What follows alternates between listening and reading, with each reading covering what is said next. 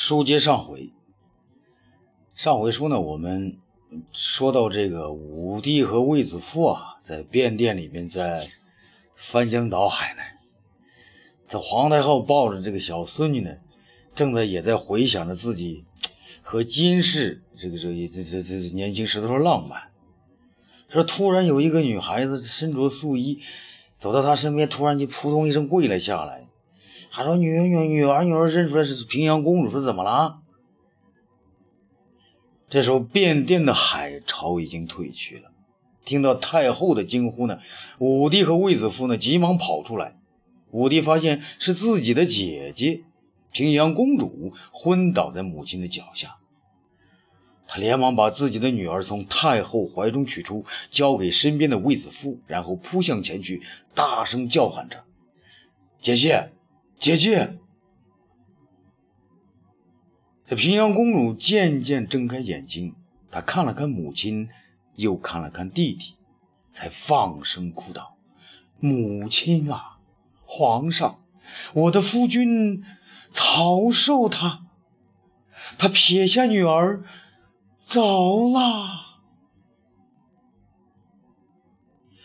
这平阳公主呢，只比弟弟大两岁。这个自小在宫中随着母亲受气的女孩，自从十六岁时嫁给曹寿后呢，才真真正享受过公主的尊严和人生的乐趣。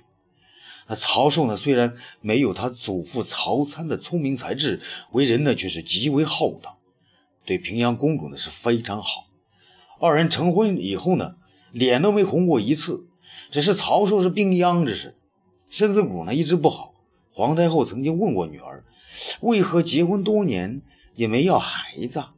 平阳公主说：“等曹军健朗一些时再要不迟。”没想到是曹寿竟然如此短命，让平阳公主二十三岁变成了寡妇。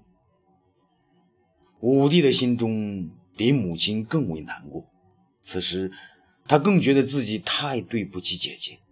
小的时候自己不太懂事儿。老仗着母亲对自己的偏爱而欺负姐姐，等他自己懂事时呢，姐姐又出嫁了，当上皇帝以后，自己没给姐姐做任何事情，可姐姐偏偏把一个美人卫子夫给自己送了来，有了卫子夫，自己才有了儿女，如今自己什么都有了，可姐姐却什么都没了。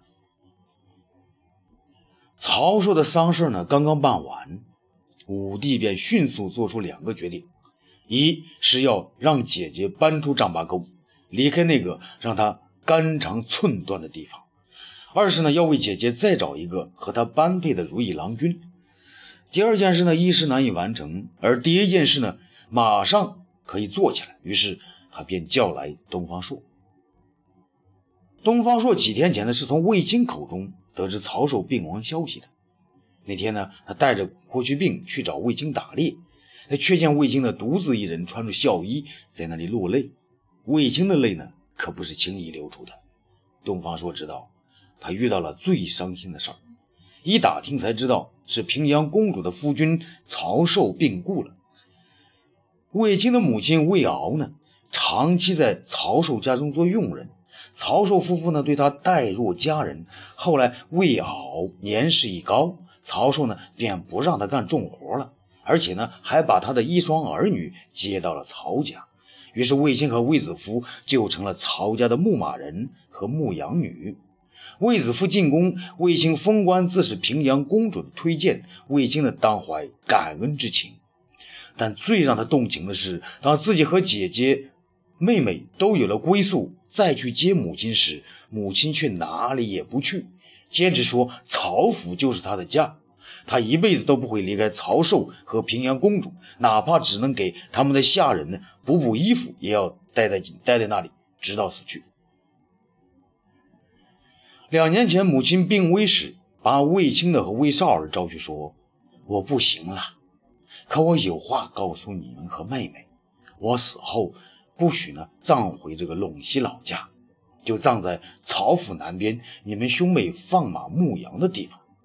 他拉着卫青的手说：“孩子，天下待我们卫家最好的是平阳公主和曹大人。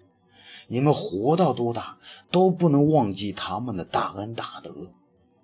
这并让卫青和卫少儿呢，当着他的面给平阳公主夫妇叩了三个头，才闭上自己的眼睛。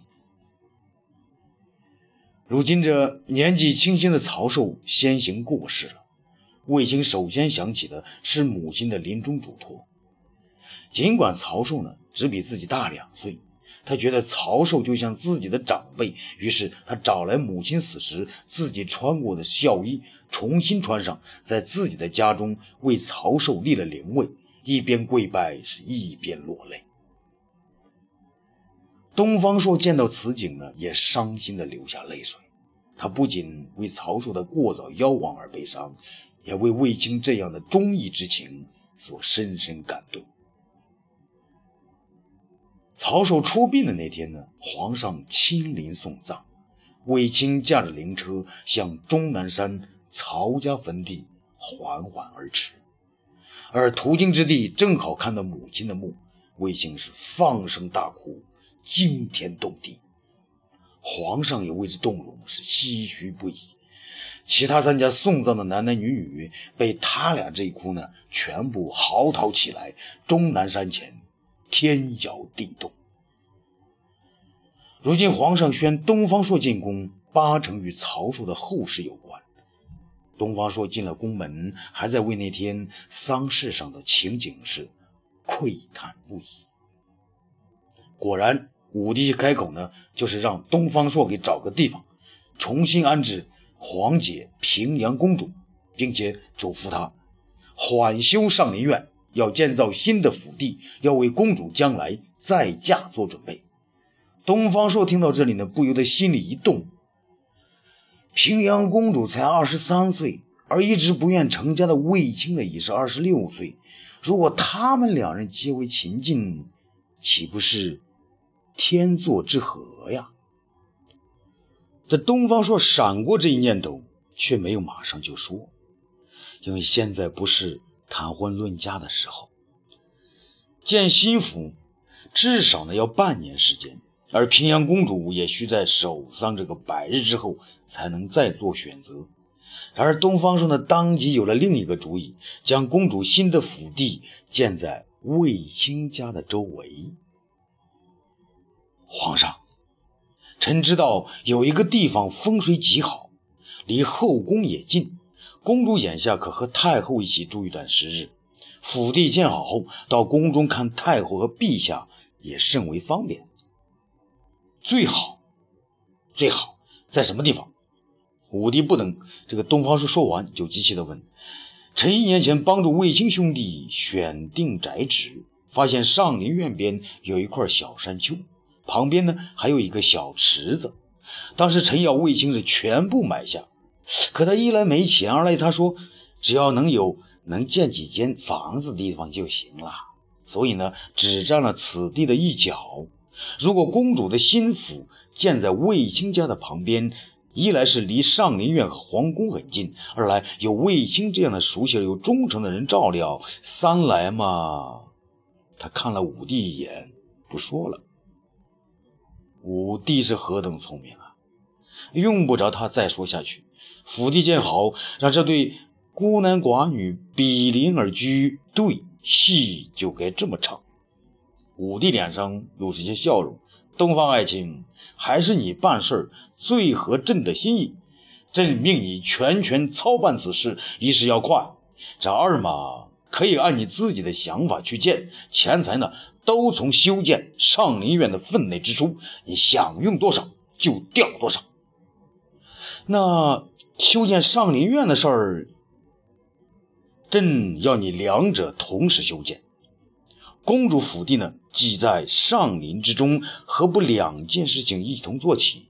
这上林苑是朕的狩猎之地，朕要狩猎，还不是为了强兵吗？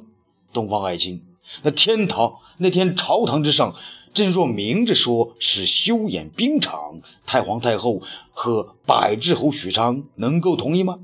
所以，趁着司马相如献上林赋之机，朕要在上林苑中修建演武场。你真是可笑！朕要修建练兵的地方，他们就会反对；可朕说要修建涉猎游玩的地方，花再多的钱，他们也会同意。朕要当武帝，没有训练勇武之士的场所，不演习战争，这武字从何而出？匈奴怎么才能被降服？为什么朕要你来监奏上林？这份用心，你应是最明白的呀！哇，皇上，你怎么不早说呀？省得东方朔还要琢磨着去裤裆里就去寻找狮子，并用它来做父啊！哈哈哈！朕要做的事，终于也有你东方朔猜不着的时候了！哈哈哈哈！东方朔也禁不住的大笑起来。欲知后事如何，咱们下回接着说。